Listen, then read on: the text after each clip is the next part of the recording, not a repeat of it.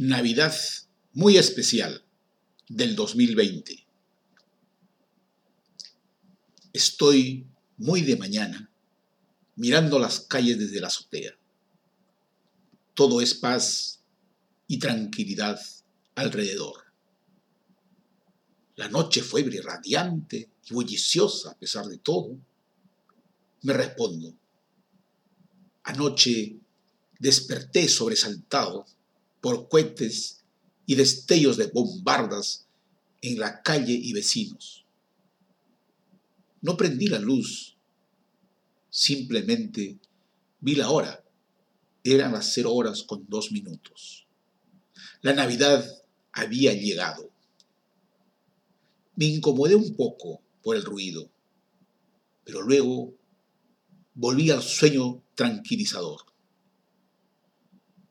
Mientras eso ocurría, noté el cambio drástico que estaba sucediendo, pues era la primera noche de Navidad sin mi madre.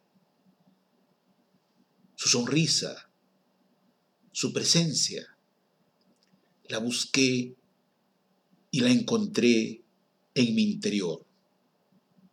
Por eso, qué mejor que estar sin luz y sin ruido. Continué tratando de dormir y mis recuerdos volvieron al empinado Chiquián. Con mi madre laboriosa e incansable, preparando los manjares de Navidad para sus hijos que venían de sus estudios desde la capital de la República. Manta al hombro, hongos de leche en cada brazo, el desayuno estaría pronto. Tortas hechas por ella.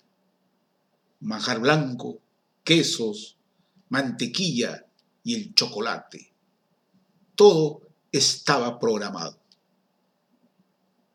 Los hijos niños nos apresurábamos a ver los regalos que mi padre, junto a mi madre, habían comprado. Nunca los vi cuándo ni cómo. Nosotros solo dejábamos nuestro pedido en un papelito en la urnita. Allí estaban la pelota, los carritos. Enseguida, lo primero que hacíamos era salir a la calle y jugar con los amiguitos vecinos. De otro lado, mamá Luchi había preparado todo el año lo que deseaba entregarle a sus hijos para la Navidad. Comida hecha con sus manos. El chicharrón de los chanchitos que los alimentaba con la ayuda de desperdicio de las amigas de mi madre.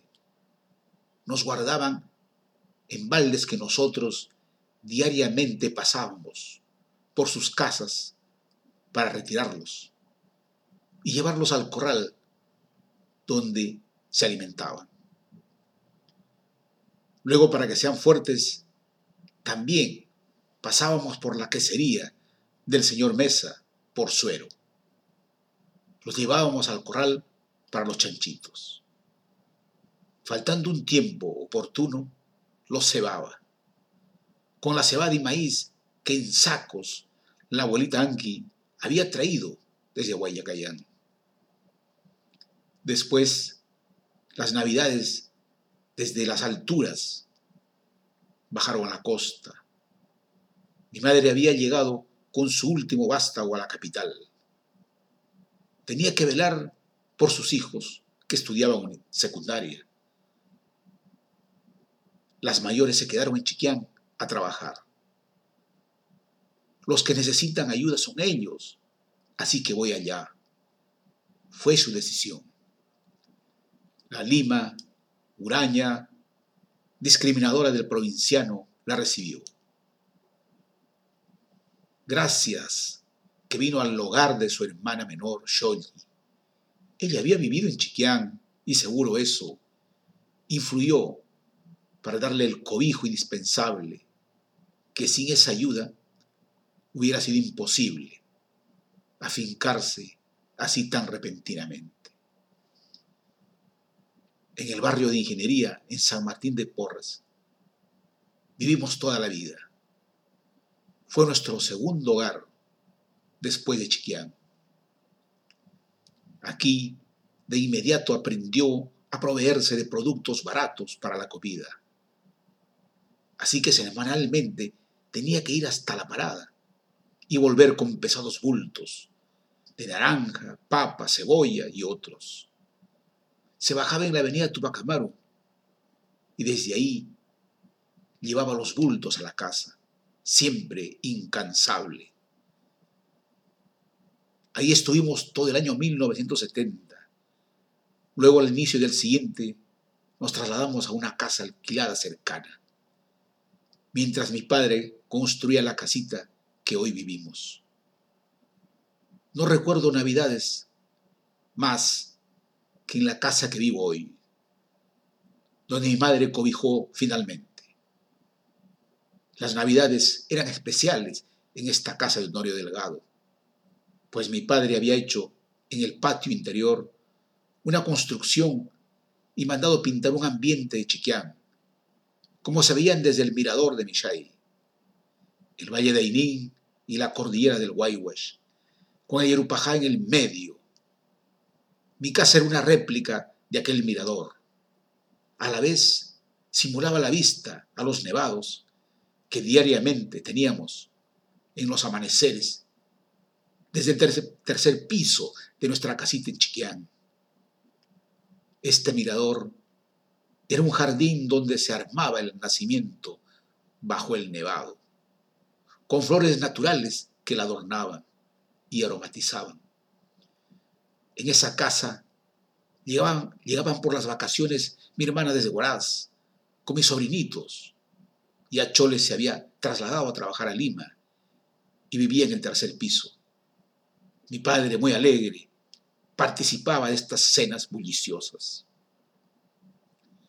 Los hijos, mientras trabajábamos, solíamos ir a otras ciudades, sea dentro del Perú o al extranjero. Desde allí volvíamos con recuerdos navideños que terminaban adornando los nacimientos. Los villancicos inundaban la casa mi madre tenía que llevar su niñito a la iglesia para recibir la bendición. Era muy guardado porque su hijo médico le había traído ese niñito desde el norte del país cuando hizo su cesigra. Como la Navidad sin niños es un jardín sin flores, aquí los nietos le daban alegría a la casa y mi madre y padre eran los más felices. Los champanes y brindis corrían a cuenta nuestra. Los pocos cuetecillos que solíamos comprar se terminaban pronto. No nos nacía comprar cuetones ni nada muy ruidoso. Les dábamos luces de bengala a los niñitos y ellos corrían por toda la sala y patio. Luego a cantar, bailar y cenar.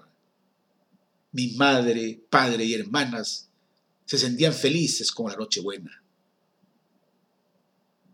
mi Nochebuena del 2020 fue un encuentro enternecedor con mis navidades al lado de mi madre.